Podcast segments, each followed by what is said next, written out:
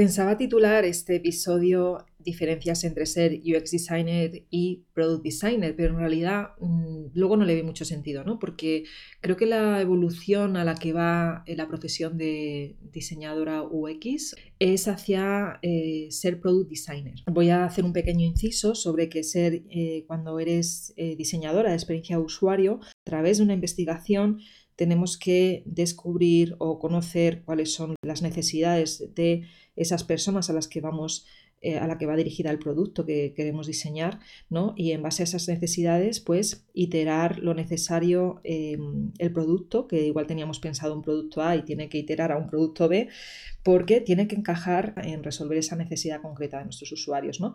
Vale, la metodología centrada en el usuario. También te comento que si quieres conocerla, te recomiendo pues que vayas a buscar mi episodio hablando del modelo del doble diamante con, con Yolanda del Olmo. Es el episodio 35, por lo tanto, si pones píldorasux.com barra 35, puedes encontrarte, eh, pues puedes escuchar ese episodio y si pones píldorasux.com barra 38, podrás escuchar el episodio donde comparo los perfiles de UX UI, aunque no me gusta llamarlo UI porque es visual designer, pero bueno.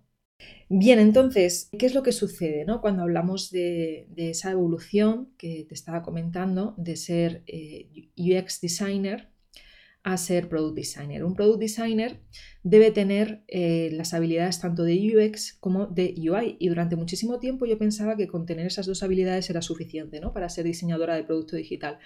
Sin embargo, el año pasado pues hice un, curso de HeroCam eh, para, para, conocer un poquito más lo que era ser Digital Product Designer y allí pues conocí que realmente el perfil va, va, bastante más allá porque tiene que ser un perfil que sea capaz, ¿vale? Que sea capaz de, diseñar el producto digital de principio a fin, ¿vale? Teniendo foco en los problemas y orientado 100% a la búsqueda de soluciones. Y esa búsqueda de soluciones pasa a través de una visión estratégica donde estamos muy centradas en, analizar los datos eh, pues que se van analizando de ese producto digital que ya se ha lanzado. De modo que cuando comenzamos a trabajar, eh, normalmente hablo sobre todo de las startups, eh, son las que, bueno, las startups que lo están haciendo bien, evidentemente, son las que más foco ponen, más puestos laborales ofrecen de Digital Product Designer y también las que más mejor trabajan, ¿no? con las que más podrías aprender este rol, ¿no? Y pues en estas startups que ya te digo que también se está empezando a hablar de product designers en empresas grandes, pero bueno, ya, sé, ya habrá que ver cómo funciona ese nivel, ¿no? A nivel de startup, eh, lo que necesitas pues es tener esa visión estratégica, eh, tienes que reforzar tus habilidades en, datos, ¿vale? En ser capaz de analizar datos, en lo que se llama también Data Driven Design, y mejorar también tu capacidad de, tanto de comunicación como de influencia para poder participar de forma activa en las decisiones del equipo de producto. ¿no? pues eh, vas a tener que comunicarte pues, con perfiles eh, muy de alto nivel de negocio, como puede ser, por ejemplo, eh, el CEO podría estar perfectamente implicado, ¿vale? Depende de lo grande que sea la startup. Y todos los stakeholders responsables de distintas áreas, ¿no? Puede ser, por ejemplo, la persona responsable de tecnología sería CTO, la persona responsable de productos sería CPO, y bueno, así podría seguir, ¿no? Con marketing, etcétera. ¿Qué pasa? Que tienes que estar en esas reuniones, tienes que ser capaz de participar y no solamente capaz de participar, sino también de influenciar para mejorar ese producto. Es una mejora continua lo que hay en los productos digitales que están eh, pues lanzando esas startups. ¿no? Hay una mejora continua a través de ese análisis de datos y, bueno, pues aquí ya pues entro un poquito más en la teoría que quiero, de la que quiero hablarte hoy, de los conocimientos que tienes que adquirir para ser product designer. Hola, soy Gema Gutiérrez, diseñadora de productos digitales. Te doy la bienvenida a un nuevo episodio de píldorasux.com, la mejor forma de aprender diseño de experiencia de usuario explicado con claridad y paso a paso. Aprende con una pequeña píldora cada semana estés donde estés.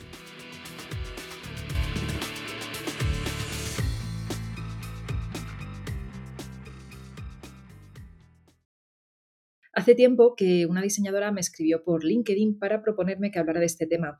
El caso es que como ya tenía programados casi todos los episodios de las siguientes semanas, pues le tuve que decir que lo haría, pero bueno, más adelante. Y ya han pasado varias semanas desde entonces. Creo recordar que esto fue, no sé si en el mes de enero o febrero, ya estamos en abril del 2021. Pero yendo al grano, ¿qué es lo que hacemos los product designers? ¿no? Porque yo al principio te decía pues que, para mí hace, hace, pues yo diría el año pasado sobre estas fechas, para mí era pues tener ese perfil híbrido, ¿no? Pero en realidad eh, pues hice un curso a final del año pasado y descubrí precisamente eh, hice el curso adrede, ¿no? Porque quería aprender sobre ello y descubrí pues que tenías que tener, tenías que adquirir también conocimientos de diseño estratégico, es decir, debes de ser capaz de tener reuniones con personas de negocio involucradas en otras áreas distintas a la que tú estás trabajando, como pueden ser, por ejemplo, las áreas de marketing o de productos, si es que existen dentro de las empresas. Ser capaz de estar en estas reuniones con estas personas que son stakeholders principales para ti y que términos como, por ejemplo, ROI, CPV, CPU o factor de conversión, ese tipo de, términos, pues no te suenan a chino, ¿no? Pero el problema es que si tu trabajo actual como UX designer no te permite aprender de negocio, difícilmente vas a poder entender algo eh, en estas reuniones si aplicas y acabas trabajando como product designer. ¿no? Imagínate ahora que eres product designer y tienes una reunión con la persona responsable del área de producto. A veces son eh, perfiles de product manager, otras veces pues tienen otros nombres. El caso es que esta persona pues te, te puede mostrar datos de usuarios activos de los últimos 15 días y te puede proponer hacer algún experimento para mejorar alguna parte del funnel de producto. ¿Qué pasa? Que aquí deberías de ser capaz de participar en esta conversación, pero eres UX designer y todavía no tienes conocimientos para ayudar al equipo en su crecimiento a nivel de negocio.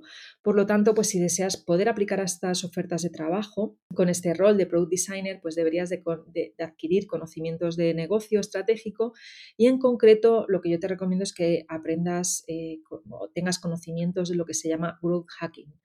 El growth hacking es un enfoque relativamente nuevo dentro del campo del marketing centrado en el crecimiento de una empresa. Ambos se conocen como el proceso eh, pues que tiene un, conjunto de habilidades interdisciplinares ¿no?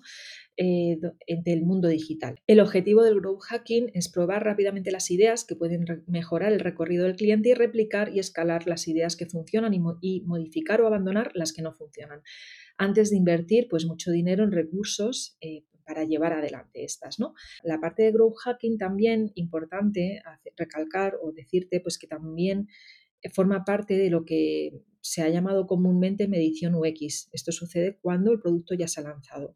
No sucede en las primeras fases, cuando el producto todavía no ha sido creado. ¿no?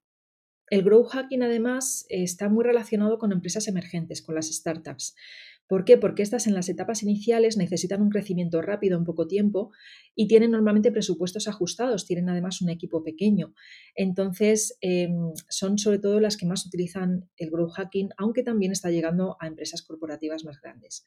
Dentro de las startups, además, puede existir un equipo que se llama equipo de growth, muy centrado en conseguir adquirir nuevos clientes, nuevos usuarios y retener eh, pues a los que ya tienen como clientes, ¿no? De hecho, hasta han salido ofertas de trabajo buscando perfiles que se llaman Growth Designer, aunque esto para mí sí que puedo decirte que es muy nuevo, ¿no? Viendo este perfil, que por cierto lo vi hace, hace, hace muy poquito, lo, lo, he visto hace pasado un mes, eh, vi una oferta publicada por una startup de aquí de Madrid que se llama Lingo Kids eh, y en ella hablaban eh, de que necesitaban un perfil de diseñador, pero entre otras habilidades pues pedían saber trabajar con un equipo multidisciplinar, incluyendo product manager, copywriters, UX researchers, marketing managers, developers y data scientists. Vamos, científicos del dato, ¿no? O científicas del dato. También eh, recalcaban que debías de saber las bases de comunicación de marketing. Está claro que, lo que necesitaban era que, que puedas ¿no? participar en esas reuniones donde se va a hablar eh, pues de toda esta terminología que se utiliza tantísimo en los equipos de growth. Si buscas ahora mismo, si quieres, entra en LinkedIn y busca ofertas de empleo como Product Designer y vas a encontrar que piden eh, pues habilidades parecidas, es decir, van a pedirte las de siempre, las, de un perfil de UX designer, pero también te van a pedir eh, pues habilidades o conocimientos de marketing posiblemente, ¿no? O de analítica de datos o de saber eh, medición UX, ¿no? Resumiendo, lo que buscan estas empresas es que seas capaz de, diseñar nuevos productos y servicios digitales que aumenten la fidelidad y el engagement de los clientes y ayudar a orientar el negocio para cumplir los objetivos marcados por el equipo de growth y marketing. Aquí eh, depende, evidentemente, de cómo estén montados los equipos de cada empresa. Como te decía, no todas las empresas tienen equipo de growth. Eh, la mayoría que los tienen suelen ser startups Pero si quieres trabajar como product designer, eh, pues hay muchísimas ofertas que están, por cierto, publicadas por startups. Cada vez vas a ver más. Así que mi recomendación es que vayas aprendiendo. Te voy a recomendar un libro que tengo que está en español, que se llama Growth Hacking, que está escrito, se llama Growth Hacking, supera el reto de crear productos digitales exponenciales y está escrito por Luis Díaz del Dedo.